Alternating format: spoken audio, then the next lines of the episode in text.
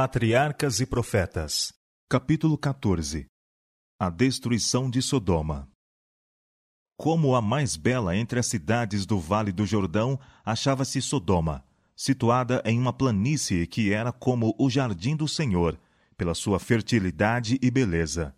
Ali florescia a luxuriante vegetação dos trópicos. Ali era a terra da palmeira, da oliveira e da videira, e flores derramavam o seu perfume através de todo o ano. Ricas messes revestiam os campos, e rebanhos e gados cobriam as colinas circunvizinhas. A arte e o comércio contribuíam para enriquecer a orgulhosa cidade da planície. Os tesouros do Oriente adornavam seus palácios, e as caravanas do deserto traziam seus abastecimentos de coisas preciosas para lhe suprir os mercados. Com pouca preocupação ao trabalho, toda a necessidade da vida podia ser suprida, e o ano inteiro parecia um ciclo de festividades.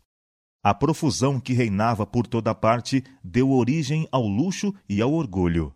A ociosidade e a riqueza tornaram endurecido o coração que nunca foi oprimido pela necessidade ou sobrecarregado de tristeza. O amor ao prazer era favorecido pela riqueza e lazer, e o povo entregou-se à satisfação sensual. Eis que, diz o profeta, esta foi a maldade de Sodoma, tua irmã. Soberba, fartura de pão e abundância de ociosidade teve ela e suas filhas, mas nunca esforçou a mão do pobre e do necessitado. E se ensoberbeceram e fizeram abominação diante de mim, pelo que as tirei dali, vendo eu isto. Nada há mais desejável entre os homens do que a riqueza e lazer, e contudo estas coisas dão origem aos pecados que acarretaram destruição às cidades da planície. Sua vida inútil, ociosa, tornou-os presas das tentações de Satanás e desfiguraram a imagem de Deus, tornando-se satânicos em vez de divinos. A ociosidade é a maior maldição que pode recair ao homem pois que o vício e o crime seguem em seu cortejo.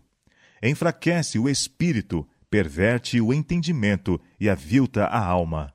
Satanás fica de emboscada, pronto para destruir aqueles que estão desprevenidos, cujo tempo vago lhe dá oportunidade para insinuar-se sob alguns disfarces atraentes. Ele nunca é mais bem-sucedido do que quando vem aos homens em suas horas ociosas. Em Sodoma havia regozijo e orgia, banquetes e bebedice. As mais vis e brutais paixões não eram refreadas. O povo desafiava abertamente a Deus e a sua lei e deleitava-se em ações de violência. Posto que tivessem diante de si o exemplo do mundo antediluviano e soubessem como a ira de Deus se manifestara em sua destruição, seguiam, contudo, o mesmo caminho de impiedade. Por ocasião da mudança de Ló para Sodoma, a corrupção não havia ainda se tornado geral, e Deus, em sua misericórdia, permitiu que raios de luz resplandecessem por entre as trevas morais. Quando Abraão libertou dos Elamitas os cativos, foi chamada a atenção do povo para a verdadeira fé. Abraão não era um estranho para o povo de Sodoma, e seu culto ao Deus invisível fora assunto para ridículo entre eles mas sua vitória sobre as forças grandemente superiores e sua disposição magnânima dos prisioneiros e despojos provocaram espanto e admiração. Enquanto sua habilidade e bravura eram exaltadas, ninguém podia evitar a convicção de que o fizera vencedor um poder divino. E seu espírito nobre e abnegado, tão estranho aos habitantes de Sodoma que só procuravam o proveito próprio, foi outra prova da superioridade da religião que ele honrara pela sua coragem e fidelidade. Melquisedeque, conferindo a bênção a Abraão, reconhecera Jeová como a fonte de sua força e autor da vitória. Bendito seja Abraão do Deus Altíssimo, o possuidor dos céus e da terra, e bendito seja o Deus Altíssimo, que entregou os teus inimigos nas tuas mãos. Deus estava a falar àquele povo pela sua providência, mas o último raio de luz foi rejeitado, assim como foram todos os anteriores. E agora, a última noite de Sodoma estava a aproximar-se. Já as nuvens da vingança lançavam a sombra sobre a cidade condenada. Os homens, porém, não o perceberam. Enquanto os anjos se aproximavam em sua missão de destruição, homens sonhavam com prosperidade e prazer. O último dia foi como todos os outros que tinham vindo e ido. A tarde caía sobre cenas de encanto e segurança. Uma paisagem de beleza sem par era banhada pelos raios do sol poente. A frescura da tarde chamara para fora de casa os habitantes da cidade, e as multidões em busca de prazeres passavam de um lado para outro, preocupadas com os gozos daquela hora. Ao crepúsculo, dois estrangeiros se aproximaram da porta da cidade. Eram aparentemente viajores, vindo para pernoitarem. Ninguém poderia discernir, naqueles humildes viajores, os poderosos arautos do juízo divino, e mal sonhava a multidão alegre e descuidada que, em seu tratamento a esses mensageiros celestiais naquela mesma noite, atingiriam o auge do crime que condenou sua orgulhosa cidade. Houve, porém, um homem que manifestou amável atenção para com os estranhos e os convidou para sua casa. Ló não sabia do verdadeiro caráter deles, mas a polidez e a hospitalidade eram nele habituais. Fazia parte de sua religião, lições que ele havia aprendido pelo exemplo de Abraão. Se ele não tivesse cultivado o espírito de cortesia, poderia ter sido deixado a perecer com o resto de Sodoma. Muita casa, fechando suas portas a um estranho, excluiu o mensageiro de Deus, que teria trazido bênção, esperança e paz. Cada ato da vida, por pequeno que seja, tem sua influência para o bem ou para o mal. A fidelidade ou a negligência naquilo que aparentemente são os menores deveres pode abrir a porta para as mais ricas bênçãos da vida ou para suas maiores calamidades. São as pequenas coisas que provam o caráter são os atos despretensiosos de abnegação diária, praticados com um coração prazenteiro e voluntário, que Deus aprova. Não devemos viver para nós mesmos, mas para outrem. E é apenas pelo esquecimento de nós mesmos, alimentando um espírito amorável, auxiliador, que podemos tornar nossa vida uma bênção. As pequenas atenções, as cortesias pequenas e singelas muito representam no perfazer o total da felicidade da vida. E a negligência destas coisas constitui não pequena participação na desgraça humana. Vendo o desacato a que os estranhos estavam expostos em Sodoma, Ló tornou um de seus deveres guardá-los ao entrarem, oferecendo-lhes acolhimento em sua casa. Estava assentado à porta, quando os viajantes se aproximavam, e, observando-os, levantou-se de seu lugar para os encontrar, e, curvando-se polidamente, disse: Eis agora, meus senhores, entrai, peço-vos, em casa de vosso servo, e passai nela a noite. Eles pareciam declinar de sua hospitalidade, dizendo: Não, antes na rua passaremos a noite.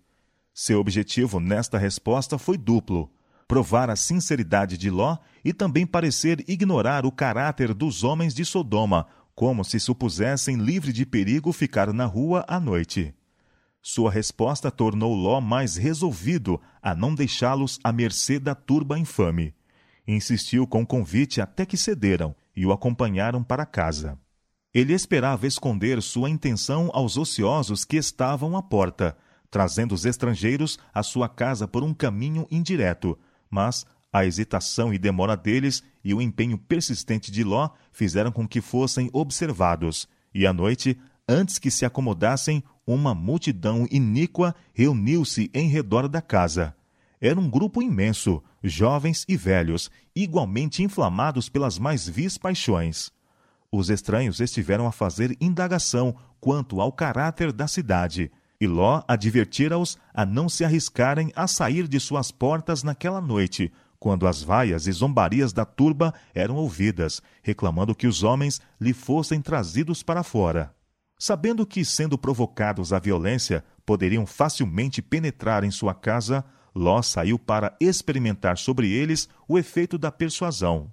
Meus irmãos, disse ele, rogo-vos que não façais mal. Empregando o termo irmãos, no sentido de vizinhos, e esperando conciliá-los e envergonhá-los de seus intuitos abjetos. Mas suas palavras foram como gasolina sobre as chamas. A ira deles se tornou semelhante ao rugido da tempestade. Zombaram de Ló, como que fazendo-se juiz sobre eles, e ameaçaram tratá-lo pior do que se propuseram fazer para com seus hóspedes. Ruíram sobre ele e o teriam reduzido a pedaços se não tivesse sido livrado pelos anjos de Deus. Os mensageiros celestes estenderam sua mão e fizeram Ló entrar consigo na casa e fecharam a porta. Os fatos que se seguiram revelam o caráter dos hóspedes que ele acolhia. Feriram de cegueira os varões que estavam à porta da casa, desde o menor até o maior, de maneira que se cansaram para achar a porta. Se não tivessem sido visitados com dupla cegueira, entregando-se à dureza de coração, o toque de Deus contra eles tê-los-ia feito temer e desistir de sua má obra. Aquela noite não se distinguiu por maiores pecados do que muitas outras anteriores. A misericórdia, porém, durante tanto tempo desprezada, cessara finalmente de pleitear. Os habitantes de Sodoma haviam passado os limites da paciência divina, os limites ocultos entre a paciência de Deus e a sua ira. Os fogos de sua vingança estavam prestes a acender-se no vale de Sidim os anjos revelaram a Ló o objetivo de sua missão. Nós vamos destruir este lugar, porque o seu clamor tem engrossado diante da face do Senhor, e o Senhor nos enviou a destruí-lo. Os estranhos que Ló se esforçara por proteger prometeram agora protegê-lo e salvar também todos os membros de sua família que com ele fugissem da ímpia cidade. A populaça cansara-se e se retirara, e Ló foi avisar seus filhos repetiu as palavras dos anjos: Levantai-vos, saí deste lugar, porque o Senhor há de destruir a cidade. Mas ele lhes pareceu como quem zombava, e riram-se daquilo que chamavam seus receios supersticiosos. Suas filhas eram influenciadas pelos maridos. Estavam muito bem ali onde se encontravam. Não podiam ver sinais de perigo. Tudo estava exatamente como havia sido possuíam muitos bens e não podiam crer que fosse possível que a bela Sodoma houvesse de ser destruída. Ló voltou triste para casa e referiu a história de seu insucesso. Então os anjos o mandaram levantar-se e tomar a esposa e duas filhas, que ainda estavam em casa, e deixar a cidade. Ló, porém, demorava-se se bem que diariamente angustiado ao ver cenas de violência, não tinha uma concepção verdadeira da iniquidade aviltante e abominável praticada naquela ignóbil cidade. Não se compenetrava da terrível necessidade de darem os juízos de Deus um paradeiro ao pecado. Alguns de seus filhos apegaram-se a Sodoma, e sua esposa recusou-se a partir com eles. O pensamento de deixar aqueles a quem ele tinha como os mais caros na terra parecia ser mais do que poderia suportar. Era duro abandonar sua casa luxuosa e toda a riqueza adquirida pelos trabalhos de sua vida inteira, a fim de sair como um errante destituído de bens. Pasmo pela tristeza, demorava-se, relutante em partir. Se não foram os anjos de Deus, todos teriam perecido na ruína de Sodoma os mensageiros celestiais tomaram pela mão a ele, sua esposa e filhas, e os levaram fora da cidade. Ali os anjos os deixaram e voltaram a Sodoma para cumprirem sua obra de destruição. Um outro anjo, aquele com quem Abraão estivera a pleitear, aproximou-se de Ló. Em todas as cidades da planície não se puderam achar nem mesmo dez pessoas justas. Mas, em resposta à oração do patriarca, o único homem que temia a Deus foi arrancado à destruição. Foi dada esta ordem com surpreendente veemência: Escapa-te por tua vida, não olhes para trás de ti e não pares em toda esta campina. Escapa lá para o monte, para que não pereças. A hesitação e a demora seriam agora fatais lançar um olhar demorado à cidade amaldiçoada, deter-se por um instante pela tristeza de deixar tão belo lar, ter-lhes-ia custado a vida.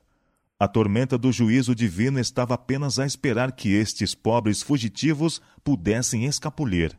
Mas Ló, confuso e aterrorizado, alegava que não podia fazer conforme lhe era exigido, para que não acontecesse surpreendê-lo algum mal e ele morresse. Morando naquela ímpia cidade, em meio de incredulidade, sua fé se enfraquecera. O príncipe do céu estava a seu lado, Contudo, rogava ele pela sua vida como se Deus, que manifestara tal cuidado e amor para com ele, não mais o guardasse. Deveria ter-se confiado inteiramente ao mensageiro divino, entregando sua vontade e sua vida nas mãos do Senhor, sem duvidar ou discutir. Mas, semelhante a tantos outros, esforçou-se por fazer planos por si. Eis agora aquela cidade está perto, para fugir para lá, e é pequena. Ora, para ali me escaparei. Não é pequena? Para que minha alma viva. A cidade aqui mencionada era Bela, mais tarde chamada Zoar. Ficava apenas a poucos quilômetros de Sodoma, e como esta era corrupta e estava condenada à destruição. Mas Ló pediu que ela fosse poupada, insistindo que isto não era senão pequeno pedido, e seu desejo foi atendido. O Senhor assegurou-lhe: Tenho-te aceito também neste negócio, para não derribar esta cidade de que falaste. Oh, quão grande é a misericórdia de Deus para com suas erradias criaturas! De novo foi dada a ordem solene de apressar-se, pois a terrível tormenta demorar-se-ia apenas um pouco mais. Mas um dos fugitivos aventurou-se a lançar um olhar para trás, para a cidade condenada, e se tornou um monumento do juízo de Deus. Se o próprio Ló não houvesse manifestado hesitação em obedecer à advertência do anjo, antes tivesse ansiosamente fugido para as montanhas, sem uma palavra de insistência ou súplica, sua esposa teria também podido escapar. A influência de seu exemplo tê-la-ia salvo do pecado que selou a sua sorte. Mas a hesitação e demora dele fizeram com que ela considerasse levianamente a advertência divina. Ao mesmo tempo em que seu corpo estava sobre a planície, o coração apegava-se a Sodoma, e ela pereceu com a mesma. Rebelara-se contra Deus, porque seus juízos envolviam na ruína as posses e os filhos. Posto que tão grandemente favorecida ao ser chamada da ímpia cidade, entendeu que era tratada severamente, porque a riqueza que tinha levado anos para acumular devia ser deixada para destruição. Em vez de aceitar com gratidão o livramento, presunçosamente olhou para trás, desejando a vida daqueles que haviam rejeitado a advertência divina. Seu pecado mostrou ser ela indigna da vida, por cuja preservação tão pouca gratidão sentira. Devemos estar apercebidos contra o tratar levianamente as providências graciosas de Deus para nossa salvação. Há cristãos que dizem: Não me incomodo com salvar-me, a menos que minha esposa e filho se salvem comigo. Acham que o céu não seria céu para eles sem a presença dos que lhes são tão caros. Mas têm os que alimentam tais sentimentos uma concepção exata de sua relação para com Deus, em vista de sua grande bondade e misericórdia para com eles? Esqueceram-se de que estão ligados pelos mais fortes laços de amor, honra e lealdade ao serviço de seu Criador e Redentor? Os convites de misericórdia são dirigidos a todos. E porque nossos amigos rejeitam o insistente amor do Salvador, desviar-nos-emos também? A redenção da alma é preciosa. Cristo pagou um preço infinito pela nossa salvação. E ninguém que aprecie o valor deste grande sacrifício ou o preço de uma alma desprezará a misericórdia de Deus que se lhe oferece, porque outros preferem fazê-lo. O próprio fato de que outros ignoram suas justas reivindicações deve despertar-nos a maior diligência, para que nós mesmos possamos honrar a Deus e levar a todos, a que podemos influenciar, a aceitar o seu amor. Saía o sol sobre a terra quando Ló entrou em Zoar. Os brilhantes raios da manhã pareciam falar apenas de prosperidade e paz às cidades da planície. Começou a agitação da vida ativa nas ruas homens seguiam seus vários caminhos, preocupados com os negócios ou os prazeres do dia. Os genros de Ló estavam divertindo-se à custa dos temores e advertências do velho, já de espírito enfraquecido. Súbita e inesperadamente, como se fora o estrondo de um trovão provindo de um céu sem nuvens, desencadeou a tempestade. O Senhor fez chover do céu enxofre e fogo sobre as cidades, e a fértil planície, seus palácios e templos, custosas habitações, jardins e vinhedos, e as multidões divertidas à caça de prazeres, as quais ainda na noite anterior insultaram os mensageiros do céu, tudo foi consumido. O fumo da conflagração subia como fumo de uma grande fornalha, e o belo vale de Sidim tornou-se uma desolação, um lugar que nunca mais seria construído ou habitado. Testemunha a todas as gerações da certeza dos juízos de Deus sobre os transgressores. As chamas que consumiram as cidades da planície derramaram sua luz de advertência, até mesmo aos nossos tempos é-nos ensinada a lição terrível e solene de que, ao mesmo tempo em que a misericórdia de Deus suporta longamente o transgressor, há um limite além do qual os homens não podem ir no pecado. Quando é atingido aquele limite, os oferecimentos de misericórdia são retirados e inicia-se o ministério do juízo. O Redentor do mundo declara que há maiores pecados do que aqueles pelos quais Sodoma e Gomorra foram destruídos. Aqueles que ouvem o convite do Evangelho, chamando os pecadores ao arrependimento e não atendem, são mais culpados perante Deus do que o foram os moradores do vale de Sidim. E ainda maior pecado é o daqueles que professam conhecer a Deus e guardar os seus mandamentos e, contudo, negam a Cristo em seu caráter e vida diária. À luz da advertência do Salvador, a sorte de Sodoma é um aviso solene não simplesmente para os que estão culpados de pecado declarado, mas a todos que têm em pouca conta a luz e privilégios enviados pelo céu. Disse a testemunha verdadeira à igreja de Éfeso: Tenho, porém, contra ti que deixaste a tua primeira caridade. Lembra-te, pois, de onde caíste, e arrepende-te, e pratica as primeiras obras. Quando não, brevemente a virei, e tirarei do seu lugar o teu castiçal, se não te arrependeres. O Salvador aguarda a resposta a seus oferecimentos de amor e perdão, com uma paixão mais terna do que aquela que move o coração de um pai terrestre para perdoar um filho transviado e sofredor. Ele clama aos errantes: Tornai-vos para mim, e eu tornarei para vós. Mas, se aquele que vagueia recusa persistentemente atender a voz que o chama com amor compassivo e terno, será finalmente deixado em trevas. O coração que durante muito tempo desdenhou a misericórdia de Deus torna-se endurecido no pecado e não é mais susceptível à influência da graça de Deus.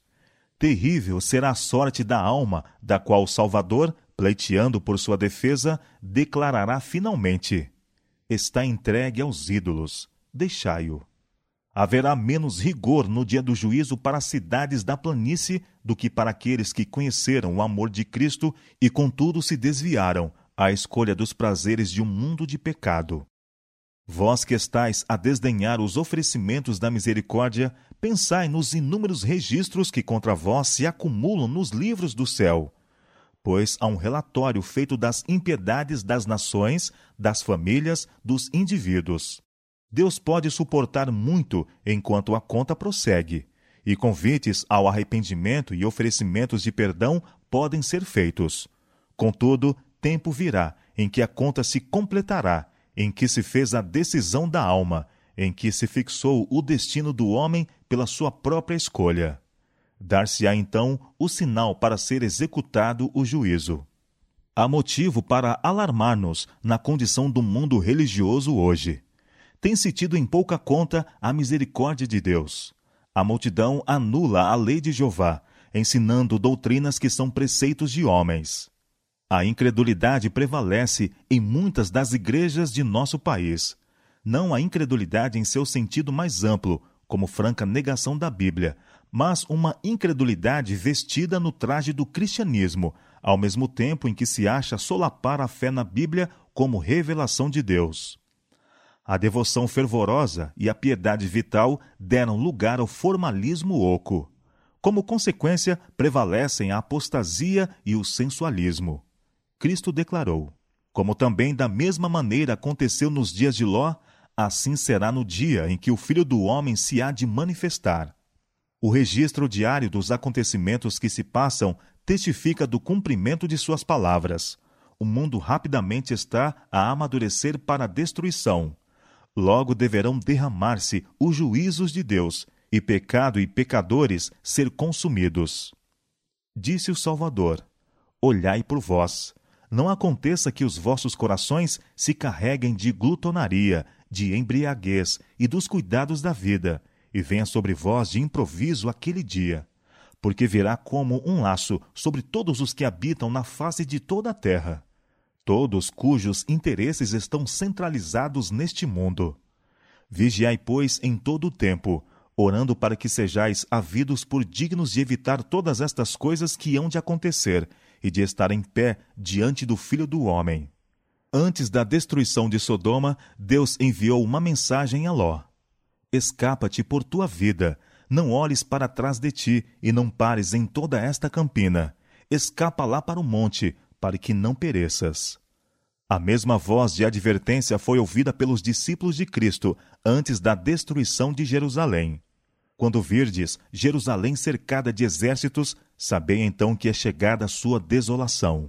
Então os que estiverem na Judéia fujam para os montes.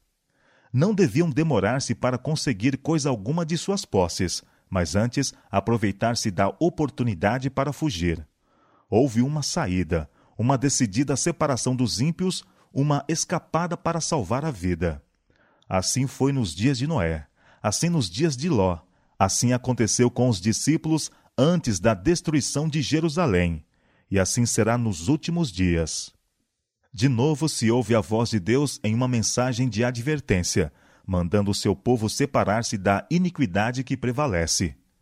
O estado de corrupção e apostasia que nos últimos dias existiria no mundo religioso foi apresentado ao profeta João na visão de Babilônia, a grande cidade que reina sobre os reis da terra. Antes de sua destruição, será feito do céu o convite: Sai dela, povo meu, para que não sejais participantes dos seus pecados e para que não incorras nas suas pragas. Como nos dias de Noé e Ló, tem de haver uma separação distinta do pecado e pecadores. Não pode haver transigência entre Deus e o mundo, nem um retrocesso para se conseguir tesouros terrestres. Não podeis servir a Deus e a Mamon. Como os habitantes do vale de Sidim, o povo está sonhando com prosperidade e paz. Escapa-te por tua vida. É a advertência dos anjos de Deus. Mas outras vozes são ouvidas a dizer: não te deixes excitar, não há motivos para sustos. As multidões clamam paz e segurança, quando o céu declara que repentina destruição está para sobrevir ao transgressor. Na noite prévia à sua destruição, entregaram-se as cidades da planície aos prazeres turbulentos e caçoaram dos temores e avisos do mensageiro de Deus. Mas esses escarnecedores pereceram nas chamas. Naquela mesma noite, a porta da misericórdia fechou-se para sempre aos ímpios e descuidados habitantes de Sodoma. Deus não será sempre zombado, não será por muito tempo menosprezado.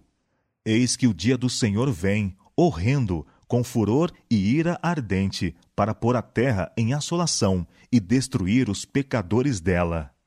A maioria no mundo rejeitará a misericórdia de Deus e submergir-se-á na repentina e irreparável ruína. Mas aquele que atender à advertência habitará no esconderijo do Altíssimo, e à sombra do Onipotente descansará. Sua verdade será seu escudo e broquel. Para ele é a promessa: Dar-lhe-ei abundância de dias, e lhe mostrarei a minha salvação. Apenas pouco tempo habitou Ló em Zoar, a iniquidade prevalecia ali como em Sodoma, e ele temeu ficar pelo receio de ser destruída a cidade. Não muito tempo depois, Zoar foi consumida, conforme fora um intuito de Deus. Ló encaminhou-se para as montanhas e habitou em uma caverna, despojado de tudo aquilo por cujo amor ousara sujeitar sua família às influências de uma cidade ímpia. Mas a maldição de Sodoma seguiu mesmo ali. A conduta pecaminosa de suas filhas foi o resultado das más associações naquele vil lugar. A corrupção moral do mesmo se entretecera de tal maneira com o caráter delas que não podiam discernir entre o bem e o mal. A única posteridade de Ló, os Moabitas e Amonitas foram tribos vis, idólatras, rebeldes a Deus e inimigos fidagais de seu povo. Em grande contraste com a vida de Abraão estava de Ló. Já tinham sido companheiros, adorando no mesmo altar, morando ao lado um do outro em suas tendas de peregrinos, mas quão diversamente diferentes agora. Ló escolhera Sodoma para seu prazer e proveito, deixando o altar de Abraão e seu sacrifício diário ao Deus vivo, permitir a seus filhos misturar-se com um povo corrupto e idólatra. Retivera, contudo, em seu coração o temor de Deus, pois declaram as Escrituras ter sido ele um homem justo, sua alma justa enfadava-se com a conversação vil que diariamente vinha a seus ouvidos, e ele era impotente para impedir a violência e o crime. Foi finalmente salvo como um tição tirado do fogo. Despojado contudo de suas posses, privado da esposa e filhos, habitando em cavernas como os animais selvagens, coberto de infâmia em sua velhice. E deu ao mundo não uma raça de homens justos, mas duas nações idólatras, em inimizade com Deus e a guerrear contra seu povo, até que, enchendo-se sua taça de iniquidade, foram destinadas à destruição. Quão terríveis foram os resultados que se seguiram a um passo desacertado. Diz o sábio: Não te canses para enriqueceres, dá de mão a tua sabedoria. O que se dá à cobiça perturba sua casa, mas o que aborrece as dádivas viverá. E o apóstolo Paulo declara: Os que querem ser ricos caem em tentação e em laço, e em muitas concupiscências loucas e nocivas que submergem os homens na perdição e ruína. Quando Ló entrou em Sodoma, inteiramente se propunha ele conservar-se livre da iniquidade e ordenar a sua casa depois dele. Mas, de maneira bem patente, fracassou as influências corruptoras em redor dele tiveram efeito sobre sua fé, e a relação de seus filhos para com os habitantes de Sodoma ligaram até certo ponto seus interesses com os deles. O resultado está diante de nós. Muitos ainda estão cometendo o erro semelhante. Escolhendo um lar, olham mais para as vantagens temporais que podem adquirir do que para as influências morais e sociais que cercarão a eles e suas famílias escolhem um território belo e fértil ou mudam-se para alguma cidade florescente, na esperança de conseguir maior prosperidade. Mas seus filhos se acham rodeados de tentações e muitas vezes formam camaradagens que são desfavoráveis ao desenvolvimento da piedade e à formação de um caráter reto. A atmosfera de moralidade frouxa, de incredulidade, de indiferença às coisas religiosas tem uma tendência para contrariar a influência dos pais. Exemplos de rebelião contra a autoridade paternal e divina estão sempre diante dos jovens. Muitos fazem amizades com ateus incrédulos e lançam sua sorte com os inimigos de Deus. Ao escolhermos uma residência, Deus quer que consideremos, antes de tudo, as influências morais e religiosas que nos rodearão, a nós e a nossas famílias. Podemos achar-nos em situações probantes, pois que muitos não podem ter o seu ambiente conforme quereriam, e onde quer que o dever nos chame, Deus nos habilitará a permanecer incontaminados, se orarmos e vigiarmos, confiando na graça de Cristo mas não devemos expor-nos desnecessariamente a influências desfavoráveis à formação de caráter cristão. Quando voluntariamente nos colocamos em uma atmosfera de mundanismo e incredulidade, desagradamos a Deus e de nossos lares repelimos os santos anjos. Aqueles que procuram para seus filhos riquezas e honras mundanas às expensas de seus interesses eternos acharão no fim que estas vantagens são uma perda terrível. Semelhantes a Ló, muitos veem seus filhos na perdição e apenas conseguem salvar sua própria alma. Perde-se o trabalho de sua vida. Esta é um triste malogro. Se tivessem exercido verdadeira piedade, seus filhos poderiam ter tido menos prosperidade mundana, mas ter-se-iam assegurado um título à herança imortal. A herança que Deus prometeu a seu povo não está neste mundo. Abraão não teve possessão na terra, nem ainda o espaço de um pé. Ele possuía muitos recursos e dele fazia uso para a glória de Deus e para o bem de seus semelhantes, mas não olhava para este mundo como sua pátria. O Senhor o chamara para deixar seus patrícios idólatras, com a promessa da terra de Canaã em possessão eterna. Todavia, nem ele, nem seu filho, nem o filho de seu filho a recebeu. Quando Abraão quis um lugar para sepultar seus mortos, teve de comprá-lo aos cananeus. Sua única possessão na terra da promessa foi aquele túmulo cavado na pedra, na caverna de Macpela. A palavra de Deus, porém, não havia falhado. Tampouco teve ela o seu cumprimento final na ocupação de Canaã pelo povo judeu. As promessas foram feitas a Abraão e à sua posteridade. O próprio Abraão deveria participar da herança. O cumprimento da promessa de Deus pode parecer achar-se muito demorado, Pois um dia para o Senhor é como mil anos, e mil anos como um dia. Pode parecer tardar, mas no tempo aprazado certamente virá, não tardará. A dádiva a Abraão e sua semente incluirá não simplesmente a região de Canaã, mas a terra toda. Assim diz o apóstolo.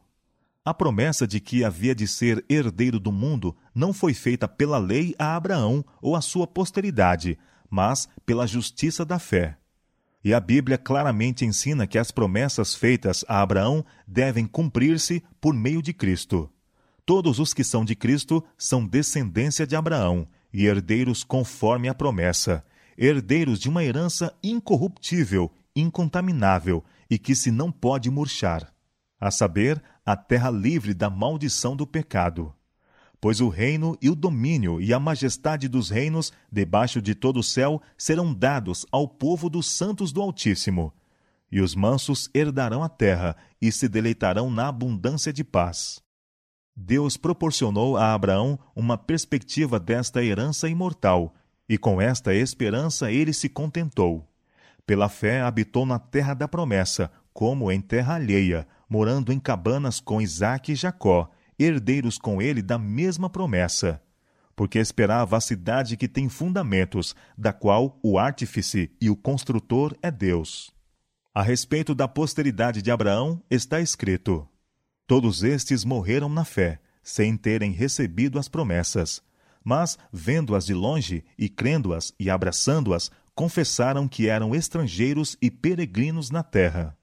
Devemos morar neste mundo como peregrinos e estrangeiros, se quisermos alcançar uma pátria melhor, isto é, a celestial. Aqueles que são filhos de Abraão estarão a procurar a cidade que ele estava, da qual o artífice e construtor é Deus.